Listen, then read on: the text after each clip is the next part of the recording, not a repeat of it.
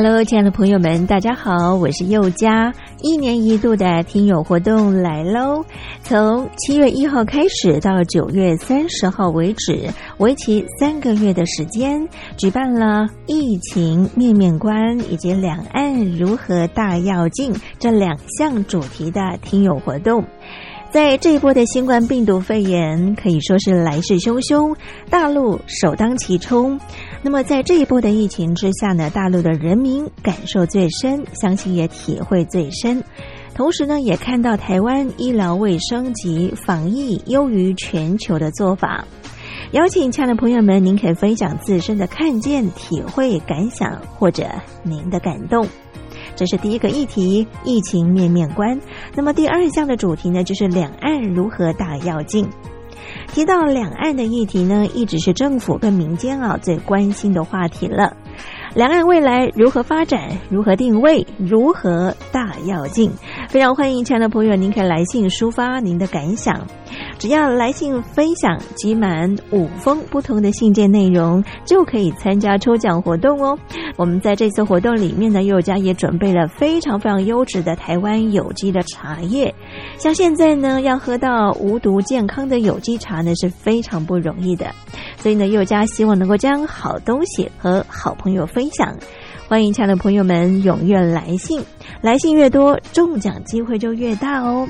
好，来信的时候您可以寄到台北邮政一七零零号信箱，台北邮政一七零零号信箱，或者您也可以透过电子邮件信箱寄到 l i l i 三二九小老鼠 m s 四五点 h i n e t 点 n e t，也就是 lily 三二九 eight m s 四五打 h i n e t 打 net。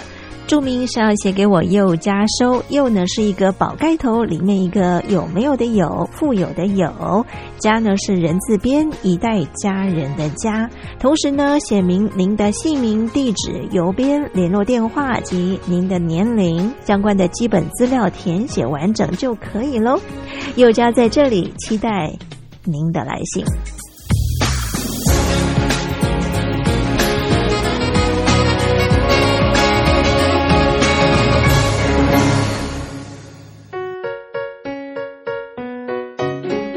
一沙一世界，一花一天堂。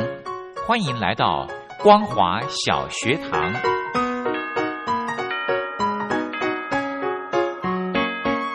让我们一起学习，一起分享光华小学堂。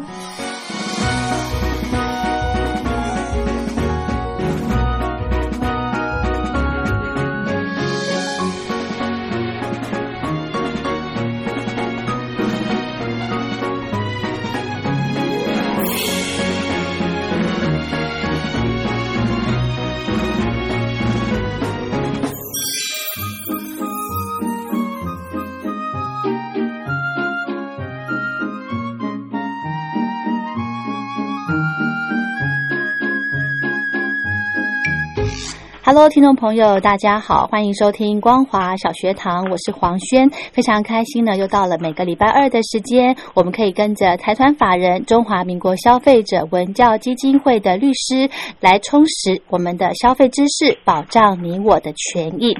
那么今天呢，非常荣幸的，我们可以用电话访问的方式，邀请到戴志全律师来跟听众朋友谈，无预期的收到业者所寄送的货品，我们可以怎么样正确？的处理呢？我们先来欢迎戴律师好。呃，主持人好，听众朋友大家好。是，呃，之前呢有一则新闻哦，呃，就是全球的民众呢，很多包括台湾甚至美国都收到来自中国大陆的一些很就是不明的一些包裹。那这些包裹呢，呃。就是因为民众收到不晓得该怎么样处理，那我又听到有一些朋友他自己也发生这个状况，就是诶莫名的收到这个物流所寄来的货品，那我们如果收到货品的当下，我们可以怎么样来处理呢？呃，第一个我们先判断哦，这个东西呃到底是合法的东西，还是它是一个管制的东西？哦，如果比如说像有的东西它是药品，嗯，哦，那药品。呃，他如果没有经过我们台湾卫福部的核准啊，嗯理理论上他是没有办法正常的买卖。是，好我们举个例子，呃，比如说我们到呃日本去旅游的时候，我们很喜欢买它的药膏。对，哦，那它的药膏其实即使它在台湾有贩售哦，嗯即使它在台湾有有，比如比如说可能有代理商或者是有药厂合法的生产，嗯，哦，即使是一样的品相，但是你是从国外拿回来，你就不能在台湾自由买卖，哦，这个可能还是会有违法的问题。是，好，那如果你在从海外不不是不知名的人士寄了这样的东西给你，嗯，那我的建议是，这个东西最好先拿去给呃警方，先告诉他说有这样的一个情况。哦，好，因为到时候像有部分的，好有部分的人，他们可能在收到的时候，他们就把东西收起来了。嗯。但是后来警方会循线来追查，嗯，哦，比如说可能有走私的问题，哦，哦，那可能有呃这些产品本身可能有违法的问题，嗯哼，好、它可能有各式各样的问题。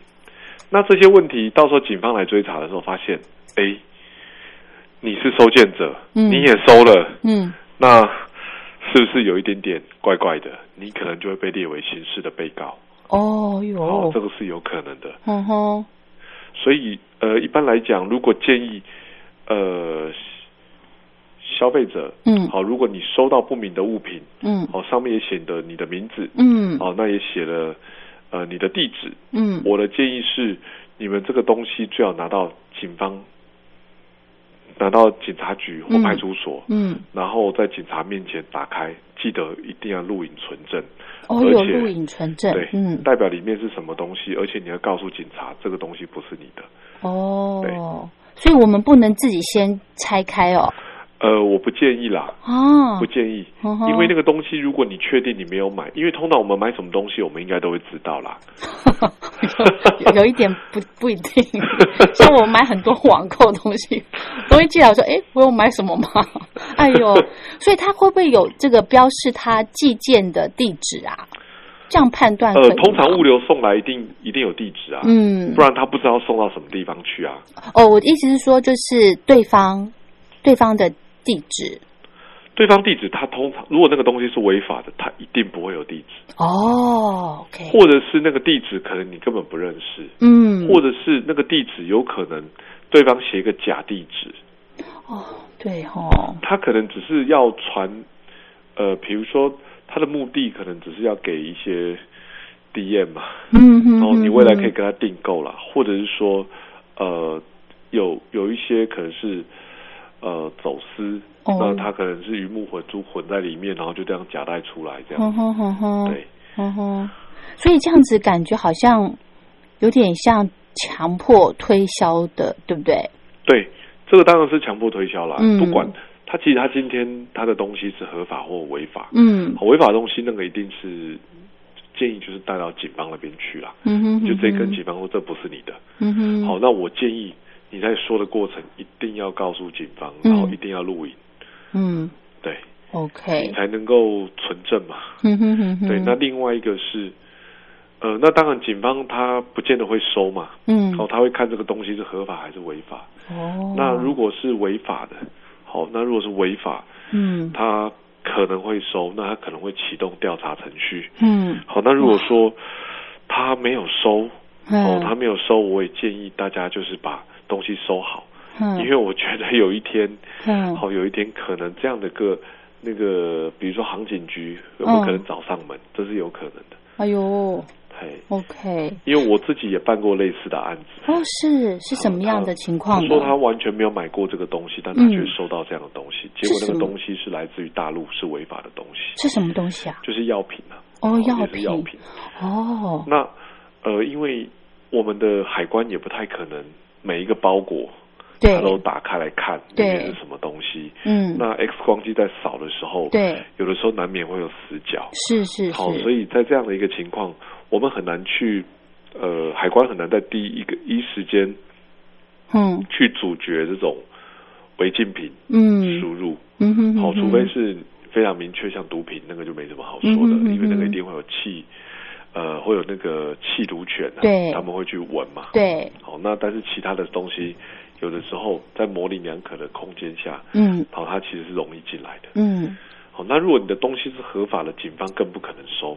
嗯，对但是我建议你还是把东西先保存好，嗯会比较适合。嗯哼哼先，保存好，因为你不知道哪一天，好那个业者会不会来跟你要。哦，那这样子，如果我我我觉得，哎，我收到这个不明的包裹，后来我想一想，我真的没有这没有订订购一些东西，那有没有限制说？因为刚刚律师说，最好就是拿到警察局，对不对？然后当场拆封，然后录影，有没有说我拿到包裹之后，必须要在多久期限内赶快做这个动作？呃，我建议越快越好了。嗯哎，就是比如说你今天收到嘛，是那你今天晚上就去派出所，嗯，哎，跟派出所的人讲。哦，那至少，我我觉得其实现在台湾的警察啦，嗯哦，很多台湾的警察，我觉得至少你要在他面前跟他讲这个事情，而且我建议最好带一个朋友去，哦，你朋友证人吗可以帮？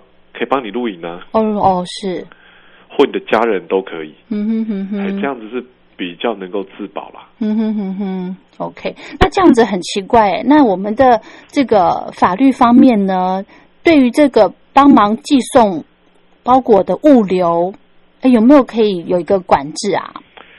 这个很难管制啊，因为嗯，我们包裹如果从国外进来，对，那机场的海关他有公权力，他都不见得能够管制了，嗯，更不要讲他是民间的物流业者。哦，民间的物流业者，他其实对于这方面他是很难，他不太可能去拆你的包裹，嗯，他去拆了。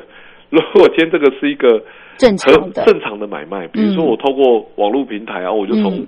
日本真的买了一个东西进来，对，啊，我这个权限的东西他给我拆了，嗯，到时候都会有争议啦。哦。而且比如说，如果我里面放的是两样东西，嗯最后我收到是一样，嗯，请问到底是卖方你少少寄了一样，对还是物流你偷了我的东西？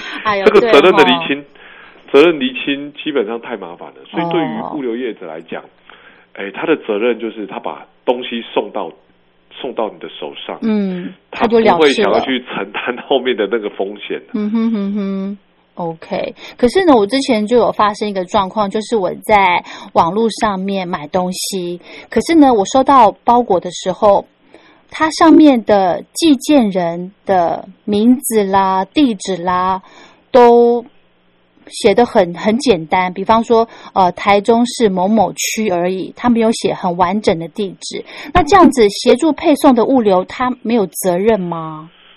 呃，物流手上应该有一个正式的名单呐、嗯，哦，是哈、那那个他那边他不会有责任了，因为他就是单纯的运送。好，真正有责任的应该是寄的那个人。嗯。对，嗯，可是你寄送的包裹里面没有，现在不是很要求说你寄东西一定要把名字、电话、地址都写清楚吗？当然当然，但是嗯。当寄件者没有写清楚的时候，对。他因为物流的钱运费他肯定也收了，哦，所以他就在想办法寄，他的责任就是他想办法送到收件者的手上。是哦，哦，这样对我们好没有保障哦。万一万一拿到的东西，但呃，但是我觉得消费者，我们我们消费者还是要有一定的责任啊。是是我们的是，责任就是说，我今天我买了什么，我至少我要知道，对，而且我要呃能够知道说我现在买的东西到底是真的是我买的，嗯还是人家乱寄的。嗯我想这种情况其实不多啦，嗯这，种情况是不多啦。哦是哈，对，是不多。那可能有少数会遇到类似的情况，但是我觉得情况应该不多。是，但是我们我觉得我们消费者不能把呃自己的呃要注意的一些事项，嗯全部都归责给比如说呃物流物流，嗯好，或者是或者是企业经营者。嗯，我觉得应该是说，企业经营者你就负你该负的责任，嗯消费者也要尽到自己的注意义务，是这样会比较公平。嗯哼哼哼，还有呢，不要贪小便宜吼。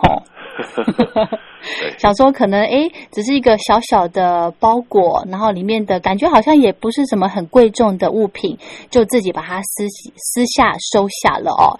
殊不知呢，可能过了呃几个礼拜甚至几个月呢，就有人找上门了。对，嗯呃，通常会建议啦，嗯就是买你自己买东西一定要做记录啦，哦，一定要记录下来。那如果你很习惯在网络上买东西，或很喜欢在买网络上买东西的朋对友，对对，一定要记得你买了什么。哦，而且现在的网络平台应该都还算不错啦，它都是会有你可以核对的清单嘛。嗯哼，所以这个东西你有没有买过？有买过没买过？其实基本上你应该都有清单可以核对啊。是。嗯哼哼哼，了解。所以如果这个收到的东西，然后你觉得你很确定不是你自己购买，或是不是家人亲友购买的，就二话不说就拿到警察局去了，对不对？对，嗯哼，好，那我这边呢想请教律师，你那边有很就是有一些案例可以跟大家分享吗？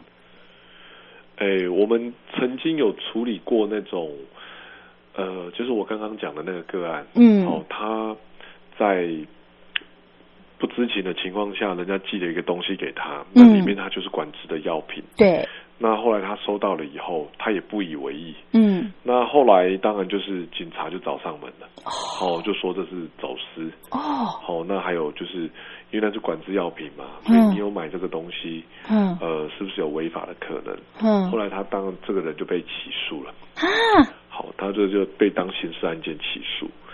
那在这样一个个案哦，这样的个案其实呃，我们都会建议啦，其实一开始如果你确定这不是你买的，一定要做自保的行为。嗯哼比，如说你在收到的时候，就一定要快跑去警察局，嗯让警察去启动那个刑事调查程序。嗯，因为东西是你拿出来的，是你就比较有说服力，可以说服警法官，嗯哦，法或者官。或者是检察官，嗯。哦，检察官或法官，你可以告诉他们说，我买东西理论上我会收下来，嗯。而、我会拿出来，就代表这不是我买的，是，所以你不要办我。啊，哦，你就让他把我列为被告，但最后我的结果是无罪嘛。嗯哼哼哼，那这样的情况对于消费者来讲是比较有保障，虽然比较麻烦一点点，对啊，嗯，虽然比较麻烦一点点，但是至少这个应该会比较有保障。是是是，所以呢，这个在当下的时候呢，一定要冷静的去处理哈。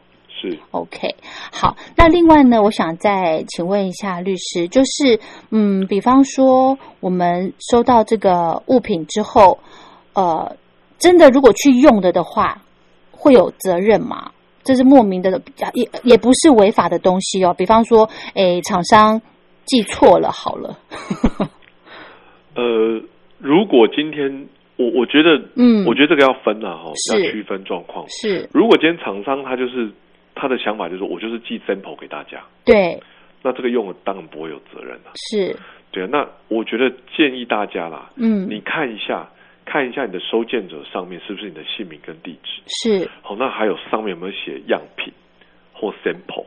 哦，如果有写这些东西，那基本上我觉得这个部分会比较呃不会有法律上的责任。嗯。好，那这个先要请大家先确认。嗯哼，那再来，如果那个是要寄给别人的，嗯。比如说本来要寄给 A，结果最后是 B 收到，对，结果 B 哎看了这个东西，看了它的封面，哦嗯，它记载的物品，嗯他，觉得哎呀好像也是我需要的，我蛮喜欢的。，对，这个时候你就把这个包裹打开了。对，哦，这个可能会有妨害秘密的问题，啊会有刑事责任，真的哦，所以大家还是我建议啦，就是嗯不是你的东西，不是你的信件，大家就不要开。哦，会比较适合哦。OK，真的呢，有可能像我们，比方说公寓有呃五层楼，那有时候邮差递送东西，难免会有这个投错信箱的可能嘛，对不对对对对，其实我嗯我会建议大家，你在拆东西之前，一定要先看一下是不是你的名字。如果不是你的名字，你还拆，那那这个其实就说不太过去了哦，。是哦，对。哦，诶，那这样子我想到了，这样子有没有可能说，比方说我们收到一些不明的包裹，是不是我们的个资被窃取啦？不然他怎么会莫名其妙寄东西给我嘞？应该这样说，嗯在现在有很多的公司，嗯。好，我们讲，我们可能有很多的消费行为，嗯。那我们有时候在媒体上会看到有一些公司，呃，它的各资可能被被骇客侵入，对。哦，他的他的伺服器被骇客侵入，那我们的各资被拿走了，嗯。那所以这些拿拿人家各资的骇客，他可能嗯。就会去兜售这些各资、嗯哼，给那，比如比如说可能是诈骗集团，嗯哼，哦，哦，那有可能是一些业者，嗯，那他们可能为了要创造他们的企业收入，他可能就会寄哦，寄这样的东西。嗯哼，好，那那这个东西其实坦白说，呃，如果是骇客去窃取各自，这绝对是违法的，是。这，绝对是违法的。嗯哼哼。哼，那但是你去利用，呃，比如说你跟骇客买了一堆人的个资，比如说你嗯。买了一万笔，哦哦，，付了一一点钱，嗯这当然也是违法的。嗯哼，但是通常会做这样事情的人都不会在中华民国境内啊，嗯哼，他一定是在海外，嗯哼，因为你你你没有办法去处罚他，嗯所以他的风险是最小的。嗯，其实这样感觉有点可怕哎吼，其实现我我觉得在现在资讯时代了，嗯我们每一个消费者都要有一点点的意识。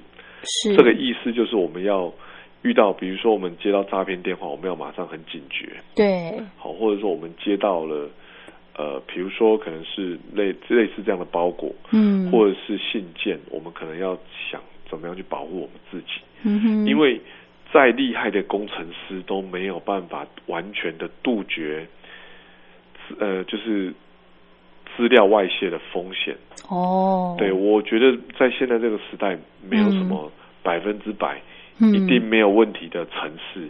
是哦，，对，我们就想我们找我们以前最传统的，嗯我们最传统的方式就是用大门，就是有有一个锁嘛，对，锁慢慢就有人可以破了。嗯，那破了以后就可以进来拿他要的东西，是，这就是小偷嘛。嗯哼，那我现在要去偷这间公司的各资，嗯，它的锁可能就是它的资讯安全系统。对，我破了以后，我一样就进去拿我要的东西。嗯，所以这个其实道理是一样，只是一个嗯人是偷的是有形的东西，嗯，一个窃取的是无形的数据，是。那个是一样的。其实事实上它的状况是一样的。嗯哼哼哼，我想到了，如果想要避免你的资料被窃取，诶，如果常常更换什么密码啊，那些是不是可以有效的来杜绝这方面的问题啊？呃，这个部分的问题应该是嗯企业内部的资讯安全的部门他们要去处理的。是，这跟我们是不是呃一直更换密码应该没有什么关系。嗯哼哼哼，OK，好，那律师最后有没有什么要补充的？呃，最后我要补充的是，如果大家今天收到一个东一个包裹，嗯。那这个东西确定不是你买的，嗯。那如果确真的非常确定不是你买的，嗯。请你务必一定要做好保护自己的动作，嗯哼，因为现在呃电商越来越发达，尤其现在又疫情，对，所以电商的业绩一定是直线上升。哦，那如果他们的业绩直线上升，那有的时候如果有一些不孝的卖家，他嗯。透过一些管道取得你的个资，寄东西给你，对，那实际上是为行销之实。嗯。好，那这个东西如果又是违法的，嗯。可能会影响到你的权益。嗯，好，嗯最简单的就是我刚刚讲的，你有可能会成为刑事被告。哦，好可怕。比如，说像嗯。我们在买很多的保健食品，是。那个都需要经过我们政府单位的核准。是，对，那如果那些东西没有经过核准，就在我们台湾卖的话，嗯。那可能会有问题。嗯哼，所以到时候可能就会变得，比如说可能有走私的问题，或者可能有药事法的问题，嗯，或是可能有其他各式各样的法律问题。嗯。所以如果大家真的担心，最好的保障自己的方式就是到警察局，是，你就说那是人家记错的，或者你就跟他说那个叫遗失物，嗯哼，哦，警察他也会收啊。是。OK，就是也要保持它的包装完整比较好哈。对，但是建议大家，好，建议大家嗯一定要录影存证哦。OK，好。其实我们就就算把东西拿到警察局，也会有录影吧？还是自己要留个底自自？己一定要录影，一定要录影，哦，OK，保护你自己。嗯，好，这个非常的重要。如果家里面呢，呃，有老人家的话，其实也要跟他们说一声哈。对，对，嗯，而且如果你拿到奇怪的东西、奇怪奇怪的包裹，也不要自己随便就这样丢掉了，以不要以为说丢掉就没事了，对不对对，没有嗯错，没有错。？OK。好，那今天呢，非常谢谢我们戴律师抽空来跟听众朋友分享。如果您无预期的收到业者所寄送的货品，我们可以正确的来处理，就是把它交到警察局，对不对？然后对还要全程的录影。对这样就可以保障我们自己了哦。对，比较能够保障，我没有办法跟你说百分之百，OK，因为每一个个案不同，但至少我们比较有机会，嗯，好可以保护到我们自己。对，而且避免掉刑事的问题了哈。是是是，对，这个非常重要。是好，今天非常谢谢戴律师，我们下次有机会再聊喽，谢谢您。好，谢谢谢您，谢。好的，我们今天的节目就进行到这喽，非常谢谢您的收听，我是黄轩，我们光华小学堂明天同一时间空中再会。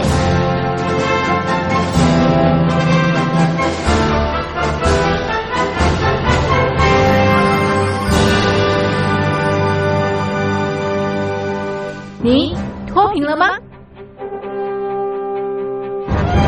年轻时候的习近平就深知贫困之苦。我当时和村民们辛苦劳作，目的就是让生活过得好一些。因此，扶贫一直是习近平的重要工作。二零一五年，习近平在中央扶贫开发工作会议上做了二零二零大陆全面脱贫的承诺。到二零二零年，我国现行标准下，农村贫困人口实现脱贫，是我们的庄严承诺。一诺千金，全社会要行动起来，进锐出战，精准施策。于是，一场脱贫攻坚战席卷大陆。为了打赢扶贫攻坚战，大陆提出了精准扶贫。世界上大部分采用的扶贫方式，都是将扶贫的钱平均分给贫困者。中国的精准扶贫则完全不同。为了让资金使用更高效，扶贫效果更好，中国根据村子的特点以及每户村民档案记录的不同情况来分配钱，安排不同的扶贫方式。于是，有的村子做起了旅游业，有的村子通过修路大桥，极大的增加了农产品的销量。有些没有工作能力的老人，给他们生活所需资金保障；有些缺乏劳动技能的，给他进行职业培训。中国扶贫就是这样结合村子的特点与个人的情况，以个性化定制为每个贫困户找出脱贫方式。这就是中国扶贫的精准度。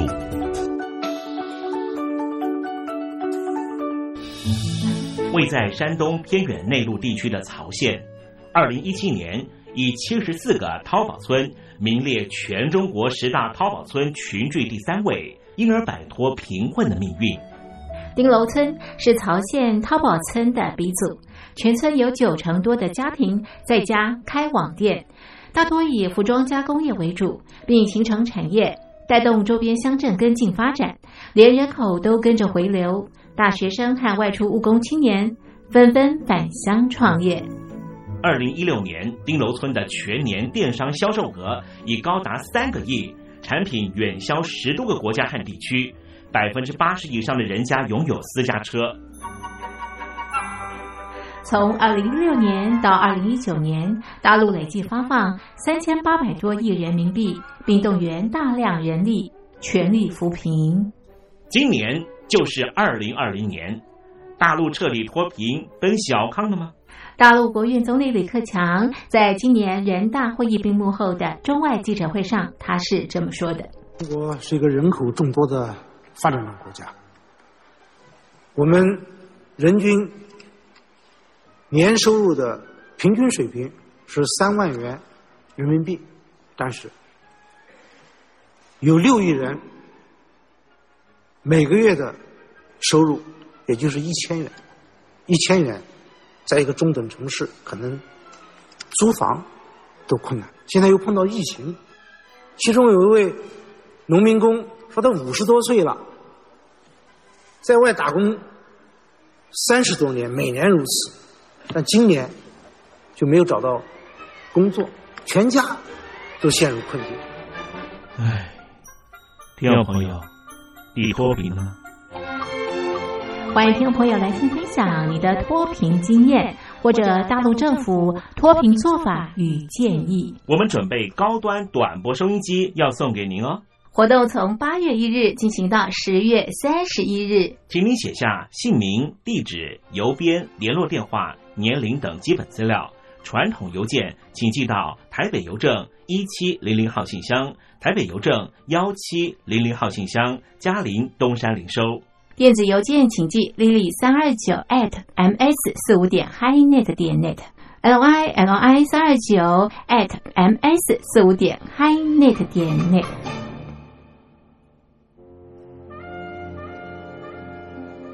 你脱贫了吗？大陆全面脱贫了吗？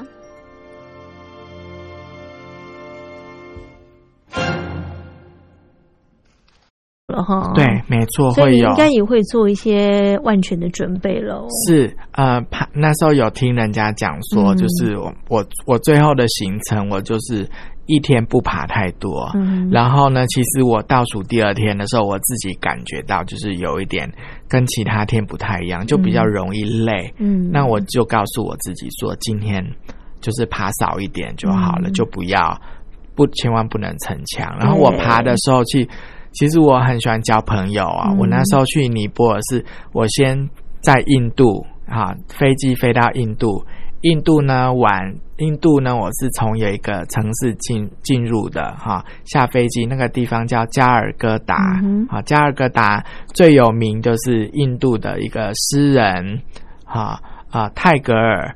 有一位诗人，然后还有有一位非常有名的、很伟大的一位修女，嗯叫做啊、泰瑞莎修女，是是对他们都是那边的人，嗯这样子。我这边玩了三天之后，嗯就适应印度了。然后我在啊、坐火车到有一个城市叫做瓦拉纳西，嗯这个城市呢是印度，我觉得是最很特别的一个城市，大家都可以把它排进去。是。啊。这个地方就是印度，印度人的圣河是叫做恒河嘛。嗯。恒河就是说，人家讲说，你一辈子如果你有能力，定要来恒一河走定要去一次，一趟，对，真的，嗯。我就有看到呢，他们恒河的旁边呢，其实恒河那边这个城市呢，很多穷人，嗯他们就是费千辛万苦，怎么样都一定要走到这个恒河，甚至于呢，还有人就是说他病危，他已经快要上天堂，快要过世了，嗯他来这边等待。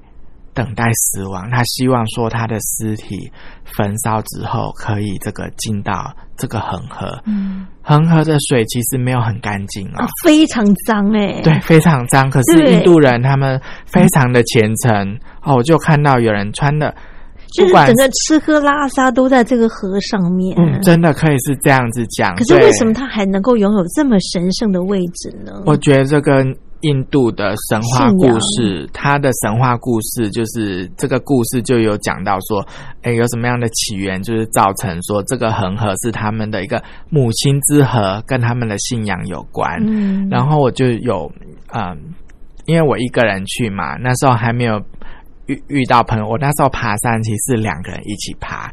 我先到这个瓦拉纳西这边玩了三天啊，好像三天还是五天、嗯这样子。它这个恒河的旁，它的城市啊，是旅游的地方都是靠恒河，好、它有很多很多的码头，嗯然后其中有一个码头是中央码头，那个码头是最热闹，因为在晚上的时候就会有祭司。好，印度是到目前为止，它还是会分那个阶级。就是最高级就是婆罗门这样子，嗯然后到最下面就是平民嘛这样子，然后呢晚上就会有祭司在那边，就是做一些仪式，嗯好多人就会来看，然后祭司可能就是最后会撒什么花瓣啊，撒什么，很多人就会去抢，然后就会放水灯啊什么的哈。这是晚上。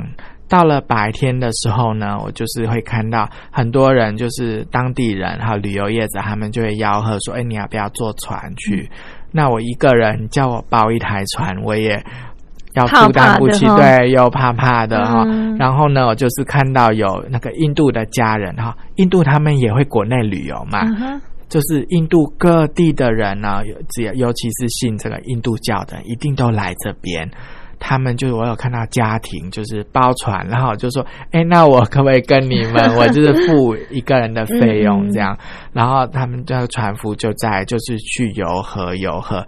我是没有看到尸体啦，有的人是说他有看到尸体，但是我有看到有人就是河边很虔诚，早早的就到那边祈福念经，然后他们就会把整个头就是放到。水里水里面，然后就想说那个水不是吃喝拉撒都有吗？然后听说过啊，有背包客就是说，呃，背包客就是大部分都是年轻的嘛，就是想做一些疯狂的事。有的就听说有的人呢，就是他就是在里面游泳，那你游泳的时候，可能有时候不小心喝到。里面的水，就看到网络上就有人讲说，他自那天之后，他再离不开厕所，对，他就以厕所为家，这样子可能就是在拉肚子。对，就是其实我也有啊，等一下我再慢慢讲，因为我一开始去的时候我非常小心，因为人家都会警告，网络上都会警告说，印度啊，你那个水啊，你就是你不要看，不能喝，不能喝生，还有因因为我们去的时候天气蛮热的哈，我去。是七月八月这样子，很热，我们就会想要吃凉凉的东西。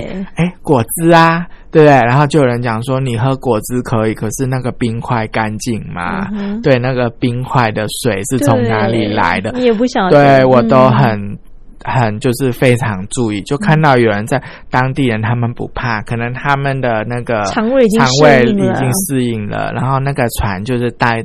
带到对面，还没有到对面呢，中间有沙洲，他们就会在沙洲那边停下，然后他们大家就会在那边念经，嗯，念经，然后沙洲那边还会有师傅会为他们祈福啊什么，他们就在河里面念经，然后一样就是整个身体都泡进去，还会有人把那个水接起来，然后好像可以拿回家这样子，我就觉得对我也是一个冲击，因为。跟我们一般的认知，我们哎，我们想说，嗯，全世界人对卫生的认知应该都是差不多的嘛，哈，就算再怎么觉得信仰很重要我们，还是会避免这个喝这个这个水，脏水，对，叫我们说淡水河的水，我也不敢吧。可是他们都视为这个恒河的水是圣水，对我觉得他们生活跟宗教是完美的结合，我们呃比较已经。已经算是开放的国家，比较呃比较怎么讲，就是全球化这样，我们的特色已经不见了。那他们还在日常生活中，宗教呢还是这样子，在他们的生活之中还是在实践，延续着，对，还是在延续这样。我在那边待了差不多三天到五天，然后我就我就是要去尼泊尔了，我就坐火车。到有一个城市比较接近尼泊尔哈，就是我就是睡夜车。我们背包客很喜欢坐夜车，比较便宜。因为其实它价钱跟白天一样，因为我们就是想要省一晚的住宿费，对，所以我们我就订了，我我就订刚好订到同一班车，然后。刚好我的那个印度的火车，那卧铺它有分等级的，我刚好订到的是比较没有那么好的哈，它还是有可以躺躺着睡觉的，就是下面两个位置，上面两个位置这样。那我就是上面的一个位置，我的隔壁呢，我醒来的时候才发现，哎，他是一位老外，他是一位以色列人，然后我们就聊天，他就说他也是要去尼泊尔，我也说我也是要去尼泊。然后就说我要去爬山，他还说他要去爬山，然后就说哦，那我们两个就一起一起好了，因为因为没有 有伴，没有对有伴这样子对，然后我们就到了那个城市，下了火车之后还要再转车，还要再转车。然后又坐了三个小时的那个他们的巴士，才到了进到尼泊尔的一个呃边界，还没有到我刚刚讲那个爬山的那个城市，叫做呃坡卡拉，啊坡卡拉，我们又到了那边了，一个白天又不见了，嗯。啊印度他们幅员很广，幅员很广，然后呢那个他们做事情是比较。慢慢的吞吞的，我们可能会受不了。就是我明明已经坐上公车了，然后那个公车已经在跑了。好，他还没有跑之前，我们就等了差不多至少半个小时，因为他要等有人上车。来，因为有嗯。如果没有人上车，他就先跑的话，他可能就载不到那么多人，啊就会就会少做一点生意，对，少做生意。然后后来我看绕了一个小时，哎，这个市场不是刚刚我们上车那个地方吗就？再绕回来了。原来他就是去绕，是去接人的，哦去接周边的那些，然后大家就是会把啊、妈甚至还有人带着那个鸡啊，然后还有市场的什么东西，大大小小都放上来，然后我就问。他们因为印度嘛，他们就是他们的他们官方语言好像英文也是，啊哈，他有的人听懂英文，就说确定现在要出发了吗？他说对，确定了，然后才出发这样子。嗯所以我们花了很多时间。我们到尼泊尔的时候，就一定是因为还要办入关，然后其实我跟我朋友很紧张的。为什么？因为我们要。我们入关，我们要办签证啊。嗯我们办的是落地签证，落地签证意思就是说，如果你到的时候已经五点了，那人家都下班了，我们又要天再睡在那边一晚、嗯才能入境。对那还好，我们是下午好像两两三点到。嗯那早上哦，我们我们坐夜车是早上好像五六点就到，结果花到了下午两三点才到边界就办，办了还没完，我们又我们又坐了个夜车。才到了那个城市叫做坡卡拉，嗯就是可以去爬山的那个城市，是这样子。哇，对啊，辛苦耶，辛苦，可是我觉得得到很多，因为如果我们去别的国家，就是你发生什么事，你都就是已经没有，因为现代的人旅游是家常便饭了，就等于没有。新鲜感了，可是到印度，我觉得任何事情你就觉得好新鲜哦，对呀、真的，所以基本上哈，就是英文也要懂一点了哈，你至少你的语言才能够通嘛哈。英文要懂一点，嗯不过我觉得也不是困难的事情。我觉得，比如说，呃，时间呐、几点几点呐、或者是说数字，这些是一定要懂啦，是因为不然人家跟你讲价钱的话，你也搞不清楚，你也搞不清楚啊。嗯不过我觉得现在有手机，又有伟大的网络，所以大不了的话就是叫人家写下来嗯这样子，嗯那我们也方便。是，所以呃，特别是一个人要去自助旅行哈，在一个陌生的国度里面哈，可能之前要先做好相关的一些功课哈，该注意一些什么，然后呢，要怎么样个旅游的方式，到哪个景点，去哪些地方，在哪里转车，做什么样的一些的安排。所以我们在之前啊，在旅游之前，到底应该要提前做一些什么样的规划跟准备，应该注意哪些事项？要不透过您的经验来分享给大家呢？好的，第一个呢，我觉得旅游的目的地呢，嗯、好不好玩？旅游的目的地当然是最重要嘛，嗯哈、那跟谁玩？我觉得这个就不用我介绍，就是看呃各位观众你找的旅伴，还有你在旅程之中碰到的人，嗯哈、目的地怎么说呢？呃，要看季节。因为有时候我们到的那个地方啊，它因为像台湾，我们大部分的人出国都是定在暑假跟寒假。嗯可是其实呢，有的地方啊，我们暑假跟寒假去可能是不适合的。嗯比如说那边可能是雨季，嗯或者是太冷，或是太热。比如说，如果冬天你到尼泊尔去，那你就没有办法爬山。嗯当然，你有其他的活动可以代替，所以我觉得就是说，你先呃，因为我们大部分的人的旅游的时间都是呃请假的时间都是固定的，嗯所以我觉得就是说，你先把你的目的地它可以做哪一些东西，先用季节先稍微把它。经过一些筛选，嗯就是你觉得说，哎、比如说你想要赏樱，那你当然要四月这样去嘛。然后很多人讲说，哎，日本，日本，嗯，假假比方日本，就是说，哎，某某个月好便宜啊、但是你看到别人的照片是有雪、有枫叶、有这个樱花，嗯。结果你没有做好功课，到那边，哎，这几样什么都没没有看到。对，可是但是也没关系，但是你早就知道的话，嗯。你心里就有个底了嘛，那代表说那时候可能是淡季，嗯。没关系，你赚到的就是你用比较便宜的机票去玩啊，那你可以玩别的啊，对不对？所以我觉得第一个就是说那个时间点时间点对时间点可以做嗯些什么事情，对。然后第二个就是说路线的安排，嗯可以根据这个嗯。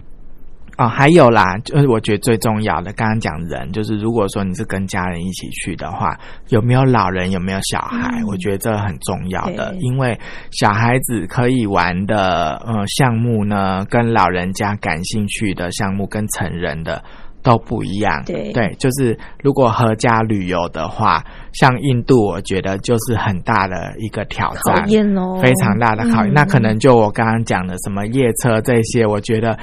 对老人家来讲，他会觉得 对，他会觉得花钱去受罪，对对，对这样子。那我们可能，那那我觉得印度也可以玩啦。如果老人家小孩的话，我觉得就是可以，哎，比如说包车啊，然后在呃比较非常知名的一些景点，它的设施会比较好。那你吃的就是在一些比较好、比较高品质的一些店家，那你比较不会吃到就是怕会不卫生的东西嗯这样子。然后包车，然后行程都跟司机都先讲好。这部分哈，看同行者他们的年龄也要考虑到嗯这样子。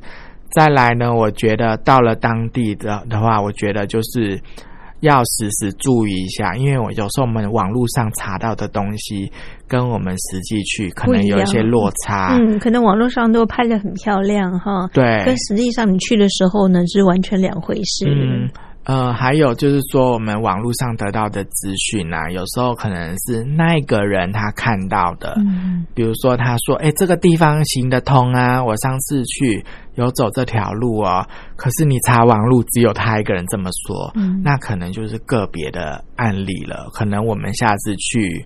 就可能他运气好，有这样可以走，但是一般那个路是不通的。就是我们安全为原则的话，我们尽量就是找大众会去的一些景点，以这个为如果第一次去的话，我觉得这样才玩的比较安心一点，真的这样子。所以我们在行程之前呢、一定要先做好功课，做足功课。特别如果说你是一个人旅游，你是没有跟团的话，哈，那这个安全的考量就更重要了。对，没错，再加上您刚提到，就是说去一些比较落后地区国家的时候，卫生的安全上面哈，因为如果说像现在，呃，每个地方都有每个地方他们流行的一些疫病，对不对？所以你可能要先了解是不是他们当地刚好在流行什么样的一些疾病，哈，可以提前先打个预防针，去做一些什么疫苗的接种，这个其实是还蛮重要的。哎，这个有讲到了，我、嗯我有出发之前，我还特地去打了一个 A 型肝炎的疫苗。嗯，因为我有上网先查，就是说印度呢，它的饮食卫生条件这一方面，毕竟还是比较差属于比较差的部分，所以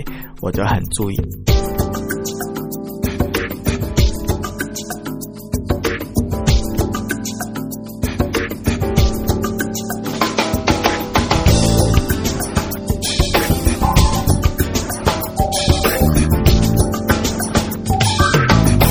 相信很多听众朋友呢都去过许多国家去旅游，但是呢，如果您选择的是自助旅行的时候呢，该准备、该注意的事项就要更多了。今天因为时间的关系呢，明天节目当中我们还会再次邀请到和学义导游来分享介绍给大家，也非常欢迎您持续锁定哦。我是佑佳，祝福您，我们明天见。就像交集和你回家，现在睡了吗？想揣摩漂泊男人的放浪模样，我却因为在爱你学得四不像。